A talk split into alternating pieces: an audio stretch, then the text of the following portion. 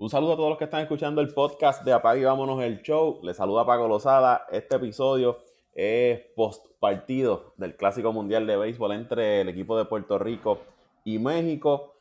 Te recuerdo antes de arrancar que tienes que estar suscrito a este podcast si aún no lo has hecho. Si te gusta el contenido de Apague y Vámonos el Show, te suscribes en Apple Podcast, Spotify, Evox, donde nos estés escuchando. Nos puedes seguir también en Twitter e Instagram como Apague y Vámonos el Show. A mí me siguen como Paco Lozada PR en Twitter e Instagram. Como les dije, vamos a hablar del partido entre Puerto Rico y México y un poco del Clásico Mundial de Béisbol. Lo voy a hacer en esta ocasión. Todavía los muchachos están un poco deprimidos, lo que es José Raúl, Luisito, Dante, Toño, por la derrota de Puerto Rico. No, han querido comentar, pero para eso tengo aquí a, Lester Colón, un buen amigo, deportista, conocedor del béisbol, que ha hecho de todo en el, en el béisbol. Saludos, Lester. Saludos Paco, gracias por la oportunidad. Me río con tu ocurrencia de los muchachos. sí, que ellos siempre están dando palos y hoy, hoy lo, que le dieron el palo fue a ellos. sí, se, están, se están recuperando, se están recuperando del partido todavía. Tú, eres un charlatán. no sé, Mira, Paco, eh, las impresiones del juego, pues mira, un excelente juego. Si lo vamos a ver, es un excelente juego. Eh, menos de 10 carreras entre los dos equipos. Un excelente juego, de verdad que sí.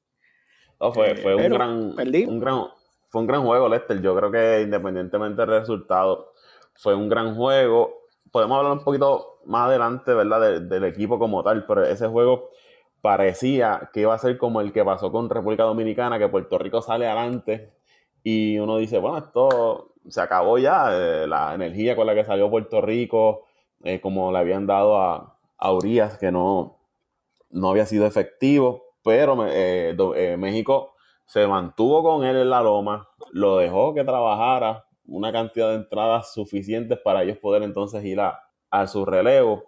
Pero la ofensiva de Puerto Rico, ¿sabes? Arrancó eh, matando, matando a palos a, a, Urias y back to back de Javi con Eddie Rosario y todo el mundo. Bueno, yo decía, esto ya, tan rápido, ya se acabó esto pero México respondió muy bien, nunca se, nunca se quitaron, que eso, eso es lo que caracterizaba este equipo de México, una de sus, de sus características era esta, que ese equipo no se quitaba, era un equipo de, mucha energía, un equipo eh, agresivo en el sentido de, eso mismo, de que se mantenían ahí, no se caían, su ánimo siempre estaba ahí y el relevo eh, mantuvo el juego ahí, parejo, no dejó que Puerto Rico se despegara, Puerto Rico hace esas cuatro carreras y después no, apenas conectaron, me parece que fueron tres hits o algo así después de esa, eh, esas cuatro carreras. Fue, fue, fue, bien poca la ofensiva que pudo establecer Puerto Rico y el relevo que hizo Assad, me parece que es el nombre de, del lanzador del equipo de, de que aquí le dicen que se parecía un poco a, a, Héctor el Father. Lo estaban comparando aquí en Puerto Rico la, gente con, los memes. Eh, que tiró dos y dos tercios de entrada, ponchó a cuatro, una base por bola, un, indiscutible. Después vino Romero, Sánchez y, cerró Gallego. Fue un excelente relevo. Eh, nos blanquearon durante ocho entradas. Eh, después de esa primera entrada, entiendo que nos conformamos, lo vimos como, como que, mira, ahí ya lo hicimos y, y vamos a seguir haciéndole. Pero no buscamos eso, no buscamos el seguir haciéndole.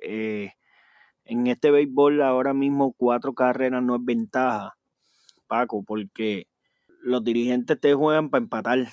Ya con cuatro carreras, mira, tres envases, sacas la bola y es un, un jorrón y, ya empataste el juego. Tú siempre tienes que jugar para cinco.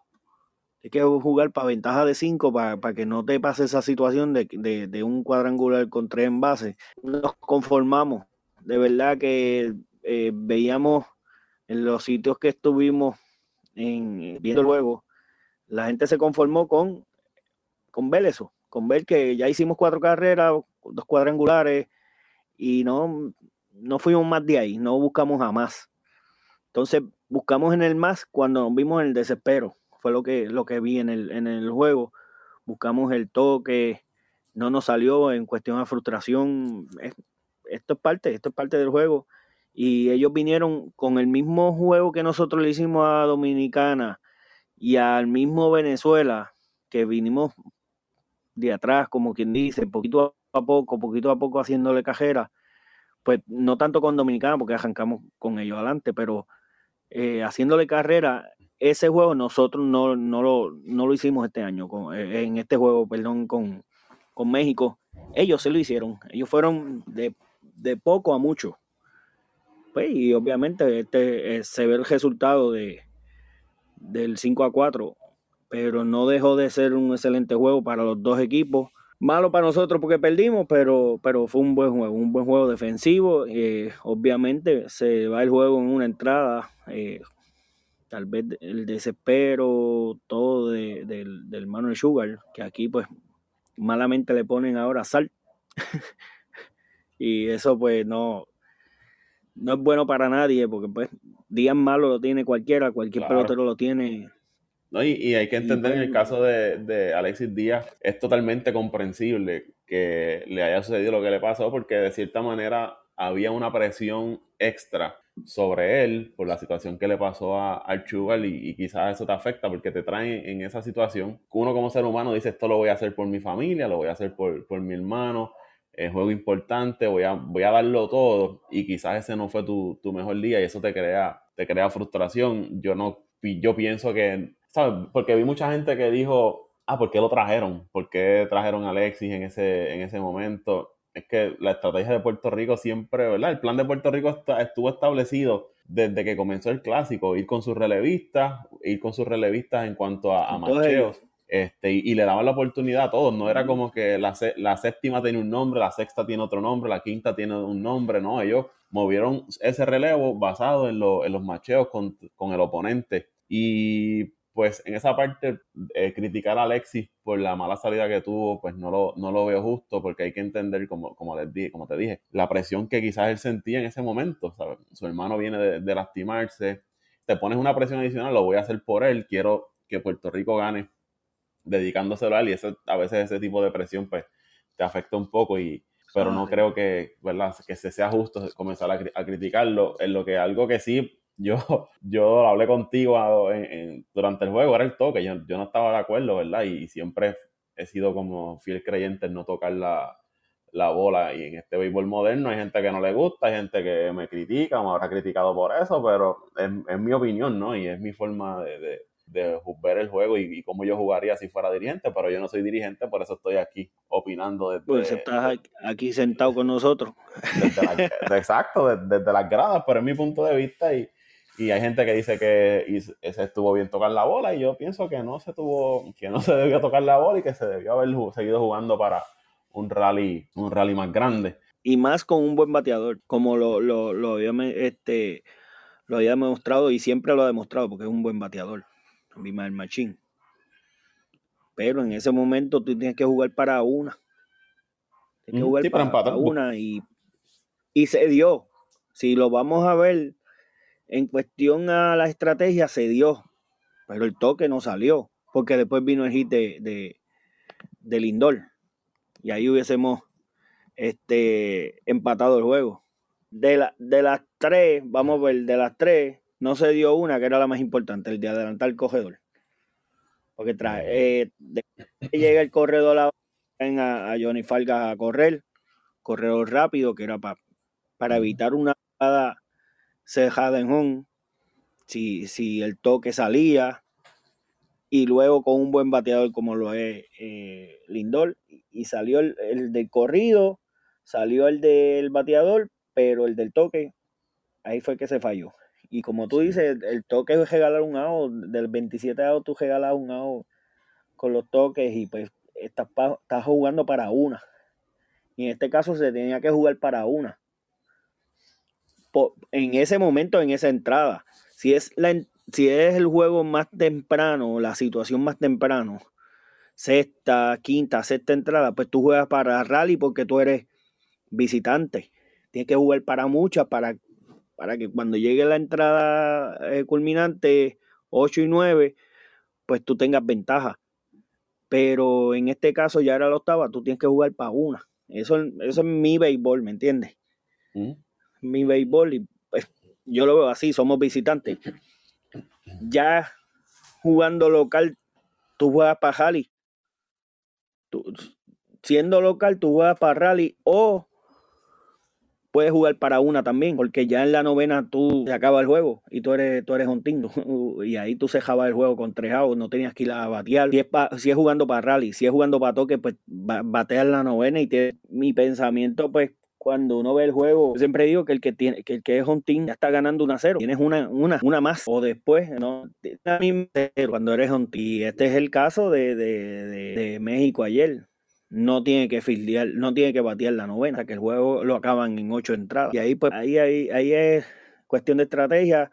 Entiendo y creo que Yadiel usó bien la estrategia. No le salió, pues obviamente las bases por bolas son el peor enemigo del lanzador, al igual que los mejores. Pero están ahí, están ahí, son parte del juego y pues no, no las tuvo todas consigo este Alexis. Y pues eh, un buen relevo de, de López, pero le dieron dos, no escrachado porque el primero fue bien dado, bien conectado, pero no fue la mejor conexión, no fue en el mejor punto de contacto, fue un picheo descolgado y le, le conectó bien para hacerle field con fuerza. Pero luego el, otro fue un Paco, como decimos, fue un escrachado. El caso de, de López, que entró en una situación bien complicada y, no siempre usted va a entrar con bases llenas y va a cerrar la entrada en cero con un daño mínimo. Eso es jugar con fuego, como uno dice, ¿sabes? Dejar las bases llenas sin agua es, jugar con fuego. Y López pues parecía que cerraba la entrada, pero la amenaza de México estaba ahí. Como tú dices, el, hit que le dio Isaac Paredes, que había conectado cuadrangular, me parece que eh, empezando el juego, creo que fue el que puso el juego 4 a 1 eh, en la segunda entrada, que, es un buen bateador que es un buen bateador, pues le dio una línea buena para, para el left field, que ahí se empató el juego, y luego el, de, el del otro Urias, que fue un escrachado para el, field, pues ahí se fue al frente al equipo de, México, pero como te digo, Lester, y, los que nos están escuchando, ya bases llenas, no, usted siempre no va a ser como le, pasó a Manny Machado, que batió para doble play y solamente marcaron una carrera.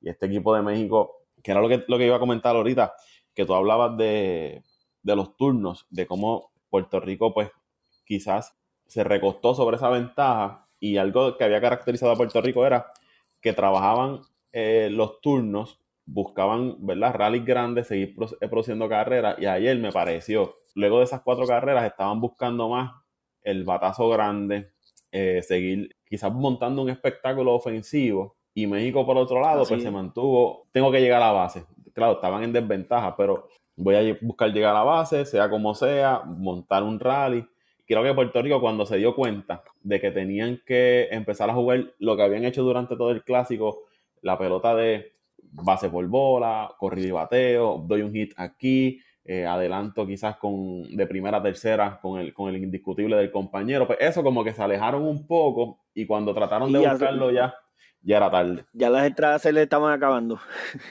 Sí, ya era tarde. Y, y, como para que tengan una idea, Puerto Rico cuando anota las cuatro carreras, la probabilidad de ganar era de 82%. México entró a la séptima entrada con una probabilidad de ganar el juego de 26.2%. Cuando empatan el juego, esa probabilidad cambia a 58% y cuando se van al frente ya era 79.5%. En dos jugadas se, fue al frente. Las probabilidades de quién iba a ganar cambiaron totalmente. Así mismo es, este, Paco. Pero este, México siempre se ha mantenido ahí, siempre ha sido consistente e insistente. Cuando tú ves eso en los equipos que son consistentes e insistentes, son equipos de carácter. Y pues no, no tienen las mejores figuras en el juego, pero tiene una buena figura. Eh, a Rosarena es un, cambio grande en esa alineación completamente y el fildeo, el batazo de, de, de Manuel del pulpo, pues pudo haber cambiado el, el, a cualquier otro se la ponía por encima. Entrada. A cualquier otro sí, se la ponía por encima. Es verdad, es verdad. Eh, este, lo que dices de los este Arena, y te dejo rápido, para mí es un candidato al jugador más valioso en ese torneo. Sí, está ahí entre Shohei Otani, depende de lo que haga Japón pues contra México. Entre ellos dos pues debe estar, debe, debe salir entre ellos dos y por el otro lado lo que haga Salvador Pérez en, contra Estados Unidos y pues la, y si Venezuela llega a la, final eh, entiendo y creo que pues me gustaría que sean latinos los dos equipos, que fueran México y, Venezuela los que lleguen a la final. Me encantaría eso, que pasara eso. Pero vemos, pues, cambiando un poquito, no, desviándonos de lo que es México, eh, lo que es Japón. Japón es un gran equipo, un fundamento brutal, con peloteros que han jugado en, en la liga aquí en Puerto Rico. El campo corto jugó con Carolina, creo, este año. Y no, esos nombres son raros, yo no me lo sé, pero jugó aquí. Eh, pero ahí, ahí, ahí vemos que Japón puede ser el dominante. Eh, entiendo y creo que va Shohei Otani en este juego contra, contra México. Y este por el otro lado, Estados Unidos es el equipo más tambaleante ahora mismo de los, de los cuatro que hay. Los cuatro que quedan es el más tan valiente que, está y pues ahí, ahí podremos ver eh, algo más Cuba. más van con un Venezuela que está jugando muy bien. O sea, no es el Venezuela de, de, los pasados clásicos. Mira, Paco, el más calladito es Cuba. Y cuando Cuba se meta en ese Lone Depot Park, que eso es tierra de cubanos, Miami es tierra de cubanos, ahí van a sentir presión. van a sentir presión cualquiera contra Cuba, porque Cuba jugó en Japón. Pero ahora vienen acá a, su tierra, a su segunda tierra, que es Miami. Y ahí van a ver presión pues, del, al equipo que sea, hasta el del mismo Estados Unidos. Hasta el del mismo Estados Unidos va, a haber la presión de los cubanos allí y, y ensordecedor como, como pasó con Puerto Rico y Venezuela y Puerto Rico y, República Dominicana. Pero ahí pues eh, hay que ver los, los equipos underdog más el Cuba y México. Y México, y México. Van a ser los underdog, que son los que pueden darle el cantazo bien dado y, sacar del medio a los grandes, como decimos. Yo creo que el equipo de Puerto Rico, independientemente del resultado, tuvo un gran torneo. Eh, perdió con Venezuela, obviamente, que, vuelvo y digo, está en, uno de sus mejores clásicos. Y, pero yo no, yo no me quejo de ningún partido de Puerto Rico. Puerto Rico yo creo que, que todos los juegos estuvieron interesantes. El primero, pues, a pesar de que fue contra Nicaragua, pero el primero, la primera vez siempre es buena, sea lo que sea. Eh, y, y, gana, y ganar, te abrió el torneo ganando, vas con un Venezuela que caes atrás, pero respondiste bien, no, no se cayó el equipo, vences a, a, Israel logrando ese juego perfecto con el knockout, vas entonces con una República Dominicana y ganas a República Dominicana, ayer sales al frente y aunque pierdes, pues montaste un buen espectáculo también que, que, a pesar de quedar eliminado, yo no hay ningún juego que yo te pueda decir contra ese equipo me, me defraudó, ese equipo me dejó un mal sabor. Al contrario, me lo disfruté de arriba abajo. Este, nuevamente el Team Rubio vuelve a unir al país. Eh, Puerto Rico se detuvo siguiendo al encuentro. El clásico, lo que he visto, eh, la mayoría de los juegos que he visto han sido buenos. Más allá de lo que podemos decir de las lesiones, el calendario, por lo menos lo que hemos visto, el clásico es un buen espectáculo para uno entretenerse, ¿sabes? Y, y pasarla bien. Mira, Paco, eh, eh, sí, demasiado. Eh, yo te digo, le doy gracias, le doy gracias y pues en esta oportunidad que tú me das, le doy gracias al equipo Puerto Rico, a, en este caso Federación, obviamente que la Federación es la que, la que lleva el equipo, al equipo, a los muchachos, al staff, a todos los que, al personal de apoyo que está detrás, que no se ven, que no se ven. Hay uno ahí que, Chelo Galarza, hermano de Uchi Galarza, que es el, el, el Clovis. A todas las personas que, que apoyaron el equipo allá en Miami, de verdad que se sintió de cómo tal vez habían como 500 personas en, este, en esta semana por allá por Miami y los, y los cuameños que viven allá que también estuvieron por allí. Mira, Paco, se sintió el apoyo, se sintió la vibra, la buena vibra de, de puertorriqueños hacia, hacia el equipo. Y le damos gracias, gracias a todos esos muchachos, a todos esos peloteros que, dieron el 100%, que sabemos que sí, que ellos lo querían, pues lamentablemente no se pudo. Eh, a Sugar, a Edwin Díaz, que pues, pronta recuperación y que salga bien de, esa lesión. Y, y unir un pueblo, que es lo más importante, unir un pueblo y pues eh, podemos decir mil cosas, hablar mil cosas negativas, positivas o lo que sea, pero unió el pueblo. Eh, cada quien compraba su cajita de cerveza, su, su carnecita, sus hamburgues, sus hot dogs para hacerse, hacer su barbecue en familia y eso, y eso es parte, eso es parte de lo bueno de esto y eh, pues los muchachos nos unieron, nos unieron como pueblo y, y nos mantienen hablando de ellos y, vamos con más ímpetu cada, cada tres, cuatro años que es la, el, clásico, eh, surgen nuevas estrellas Dentro de cuando venga el próximo clásico va, a haber otras estrellas que son diferentes a las que están ahora o se complementan a los que están ahora que ya van a tener un poquito de más edad. Eh, pues vamos a ver todo eso y pues que, sea un que sea una tradición, que sea una tradición este clásico. Mm, lo vamos a ver un poco corto en cuestión a estrellas porque pues, lo que le pasó a Sugar ya va a haber más y Freeman. Escepticismo. lastimado. Sí.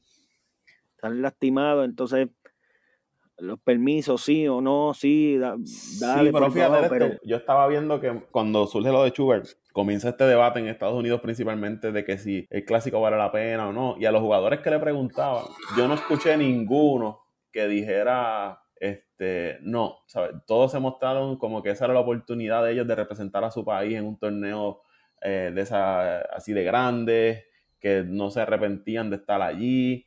Yo creo que de parte de los jugadores, no todos, pero de la mayoría hay un compromiso con representar a su país porque es la única oportunidad que ellos tienen de ponerse el uniforme de, su país para representarlo en, un torneo de, de, béisbol y de Puerto Rico y de, y de, otro, y de otros países. países. Y, mira, eh, las gorras de Puerto Rico se acabaron. No hay gorras de Puerto Rico, por lo menos en las tiendas oficiales, para comprar una gorra. en la, de Melvin había. La de Melvin, nada, nada. No, no, no. Este, nuevamente, Puerto Rico se sigue siendo uno de los equipos eh, top en ese clásico de Mundial de Béisbol. Y quería, ya que estabas hablando de, las personas que fueron integrantes del equipo de Puerto Rico, eh, Yadier Molina.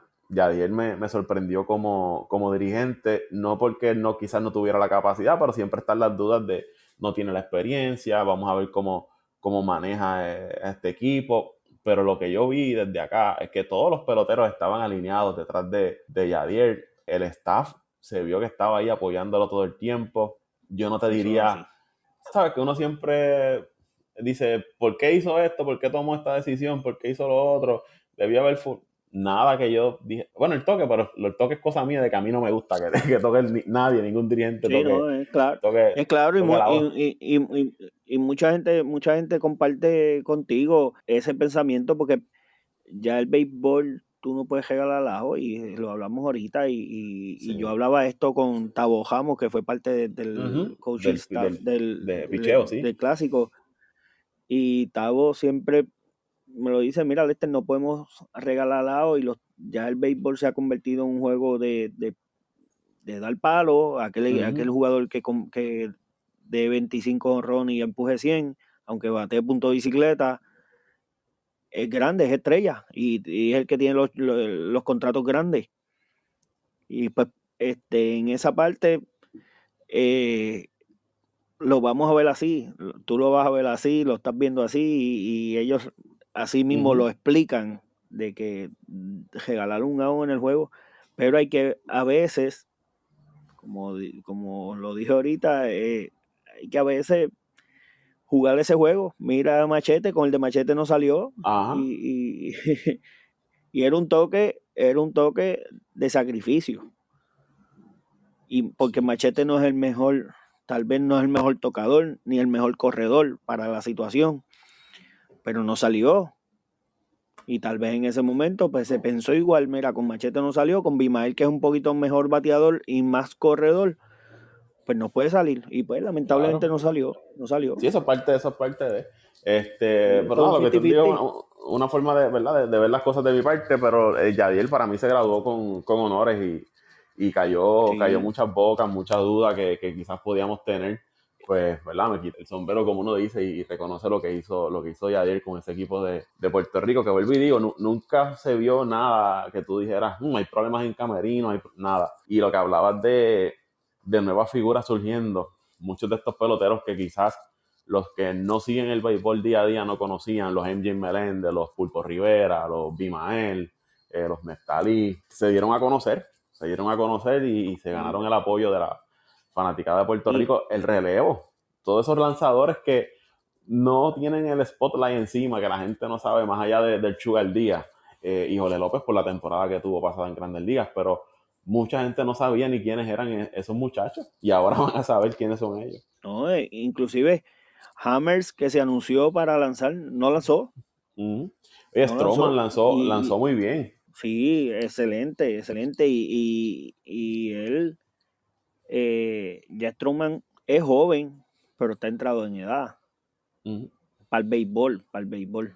Que ya mismo, pues, él se tiene que hacer un lado. Yo creo para el otro clásico, tal vez un relevo o, iniciar como lo hizo con, eh, con Fernando Cruz. Dame una entrada buena, eh, te voy a ir bateador por bateador en la segunda. Eso yo creo que es lo que va a ser el trabajo de Strowman en el próximo clásico. Y, pues ya no vamos a ver a Fernando Cruz. Ya Fernando Cruz ya tiene 34 años. Que por, por eso fue que te dije que vamos a ver figuras emergentes. Y estos que están ahora, que son los jóvenes, pues los vamos a ver más maduros en el juego y, ahí y ahí con, con, la experiencia la madurez con, la, la, veteranía, más los jóvenes fuertes, de brazo fuerte, nos van a dar, yo creo que el, próximo clásico va a ser grande para, Puerto Rico. Sinceramente no tengo nada negativo que decir del equipo de Puerto Rico. Lo que he visto del clásico me sigue, me sigue gustando, lo voy a seguir viendo hasta que, hasta que termine. Y vamos a ver qué, qué sucede. Y loco porque venga ya el próximo, el próximo clásico para no, ahí leía, leía a Nick Ortiz y eso fue lo que él dijo. Estoy loco que ya llegue el 2026. Así. Sí, sí, ya, ya, ya que venga, que... Porque es que, es que levanta el espíritu, levanta el, levanta el ánimo, de, de, levanta la vibra de puertorriqueño, levanta el, orgullo ese, el, ser puertorriqueño sobre todas las cosas.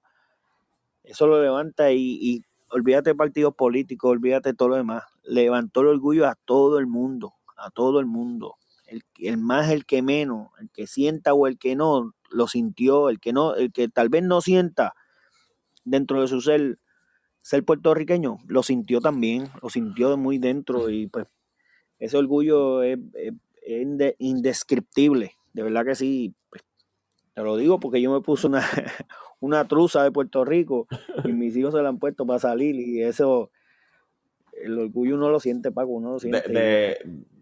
lo que sí yo, lo que podemos estar seguros es que el equipo, el querendón de Puerto Rico, ahora mismo en cuestión de colectivo, es el, Team Rubio como, como es bautizado, ¿no? El equipo de, Puerto Rico en el Clásico Mundial de Béisbol. Sí, porque Paco, ahora mismo el de baloncesto, eh, tuve, tuve muchos Strongman, muchos apellidos Strongman de esos. No ves el Bae, el Lindor, aunque el Lindor pues es un apellido poco común en Puerto Rico, pero no ves el, el Rivera, el, el Hernández, el Rosario, el Maldonado. Tú no ves eso en el equipo de baloncesto. Entonces la gente como que despega un poco. Eh, yo soy uno que despega un poco de lo que fue en aquel tiempo Edicaciano, Dimborges, Carlos Ajoyo, eh, Quijote Morales, Fico López. ¿me entiendes? Sí, pero bueno, en ese caso... en ese caso, el puertorriqueño. En, ese caso de los, de los integrantes nos vamos a tener que ir acostumbrando porque como se ha estado hablando esto de, de, cómo el puertorriqueño se ha ido moviendo a los Estados Unidos y está viendo el, cruce, ¿no? Y pues eso ya a la larga vamos a tener que acostumbrarnos, pero entiendo lo que tú dices. ¿no? Así es, así es. esos jugadores que se han desarrollado, que lo has visto en el parque al lado de tu casa, desde pequeño, pues son los que te. Bueno, en el caso de los hermanos Díaz, allí en, la comunidad en, en Nahuabo, eh, en en. Porque los vieron desde pequeño desarrollarse allí. Sí, a, Machete Maldonado, la, la, organización Diplo, que el Diplo, la organización Diplo queda en el mismo pueblo de, de, de Nahuabo. Ellos tres, eso es un orgullo para ese pueblo, tener tres ahí. Es difícil tener uno, imagínate tres. Sí. Y, pues para Nahuabo, pues es un orgullo. Nosotros como cuameños tuvimos dos que estaban como, como sustitutos, si pasaba una lesión o algo, a Jonathan Bermúdez y a Espada. Y a José Espada. Pues mira, eso es orgullo, eso es orgullo, créeme. Y, hubiésemos podido tener otro que era Caratini, pero Caratini, pues, por razones obvias de su contrato y pues él está, ya él está en el último año y tiene que, buscar pues, mejorar y, en, ese y en ese equipo pues tal vez él hubiese podido jugar primera base o venir de emergente porque es un bateador ambidiestro, pero la oportunidad va a ser, iba a ser menor, pues tal vez decidió quedarse en, en el campo de entrenamiento con Milwaukee. Pero a lo que estaba Paco, el orgullo de cada pueblo, de tener esos muchachos ahí, que uno los conozca y eso, pues es, más grande que, porque nosotros no vemos todos los días a, a, Alvarado, el baloncelista, no lo vemos por ahí. No lo vemos como puertorriqueños, lo vemos por televisión en, el NBA. Y por eso es que el orgullo de nosotros en Barea y Carlos Arroyo, eh, hablando del baloncesto, pues es grande, porque son tipos que estuvieron en NBA, en el equipo nacional, y estaban por ahí. Estaban, como decimos, se veían en las canchas de Puerto Rico. Pero los demás no, a menos que tú vayas al BCN y no vas a ver todas las figuras ahí del equipo nacional. Están jugando fuera, que son muy pocos los que juegan también aquí. Y por eso es que, el, orgullo del, del, del Team Rubio, pues yo creo que es mayor para todos nosotros como puertorriqueños y, más que pues obviamente el béisbol es un, deporte del Caribe. Yo no digo de, Puerto Rico ni nada, es del Caribe porque los dominicanos se lo viven, los cubanos. Sí, los venezolanos, los, mexicanos, todo, todo. mexicanos, todo, todo el Caribe, lo que es Centroamérica y del Caribe, pues eh, somos beisboleros. Y el lado de, Asia también. Lo llevamos. Sí, allá, allá, pues Japón. Sí, allá también. Eh, Japón. Ya, ya está emergiendo. Como, Tani. No, ese es el, jugador número uno del mundo ahora mismo. Esa es la, cara del béisbol en el mundo. No en, no en la Gran Liga, en el mundo. Esa es la cara del béisbol. Y pues hay que decirlo así, hay que decirlo así porque lo, porque lo es. Pero Paco, vamos a seguir más adelante con más cosas de, de todo esto. Ya mismo viene el Mundial de Baloncesto, Grandes Ligas. Ya mismo están por ahí también. Sí, ya vamos por ahí, pero yo, yo que peleen para el segundo. El uno es de, de Houston hasta que les dé la gana, créeme. como, como dijo Yadiel, hasta que le dé la gana a ellos va a ser de Houston. Este, no te sigue en las redes sociales. Eh, bueno, me siguen en Instagram, eh, Lester Cuarto Out, en Facebook, Lester Colón, en la radio eléctrica con Héctor Ortiz en el programa El Día con la AA, eh, y la www.laradioeléctrica.com en la web, y pues en Twitter como Lester Colón también. Pero en Twitter yo no escribo mucho, bueno, casi no escribo. Yo creo digo que no, sí, sí leo y eso, pero más en Facebook y en Instagram. Y aquí vamos a estar contigo. ya, ya instalamos el app, ya instalamos el app, ya salimos de, la, del retrógrada. El retrógrada que había en mí ya salió. Ya. Así que vamos, vamos a continuar pago cuando usted quiera, siempre estamos disponibles. Seguro que sí. Así que gracias, Lester, por sacar este ratito para hablar un poquito del clásico de, de béisbol del Team Rubio. Nuevamente de acá, de, parte de la gente para el show, pues gracias por, lo que hicieron, por unirnos como país, por darnos ratos de, alegría y a los que nos gusta el béisbol, por, por regalarnos esas actuaciones. Que quizás no se pudo adelantar por lo menos en las semifinales, pero nos no lo gozamos, nos lo disfrutamos. Así que, que gracias a, al Team Rubio. sí, muchas gracias. Y, algo que, que dejamos, que no tocamos la defensa del equipo de Puerto Rico. Excelente. Excelente. Cinco huevos con dos errores nada más. Y eso es excelente, excelente en cualquier béisbol. Y el picheo, el Este- picheo estuvo magistral también. Yo creo que todo, Verol. Yo no, Sí, no hubo una faceta de juego que tú puedas decir, quizás se falló aquí, quizás se falló acá. Yo creo que, que en todo estuvieron ahí. Si vamos a las estadísticas eh, colectivas, Puerto Rico siempre estuvo entre Está los ahí, mejores equipos sí. de- del clásico. Y, y ya en esta etapa, como se estableció el formato de muerte súbita en esta ronda, pues eh, a menos que usted no lo gane todo, se iba a quedar a la mitad de camino en algún punto. Eso, eso es así. Le, le va a pasar a Puerto Rico, le pasó a Dominicana, le va a pasar a, Me- a Venezuela o a Estados Unidos, le va a pasar a Japón o a México.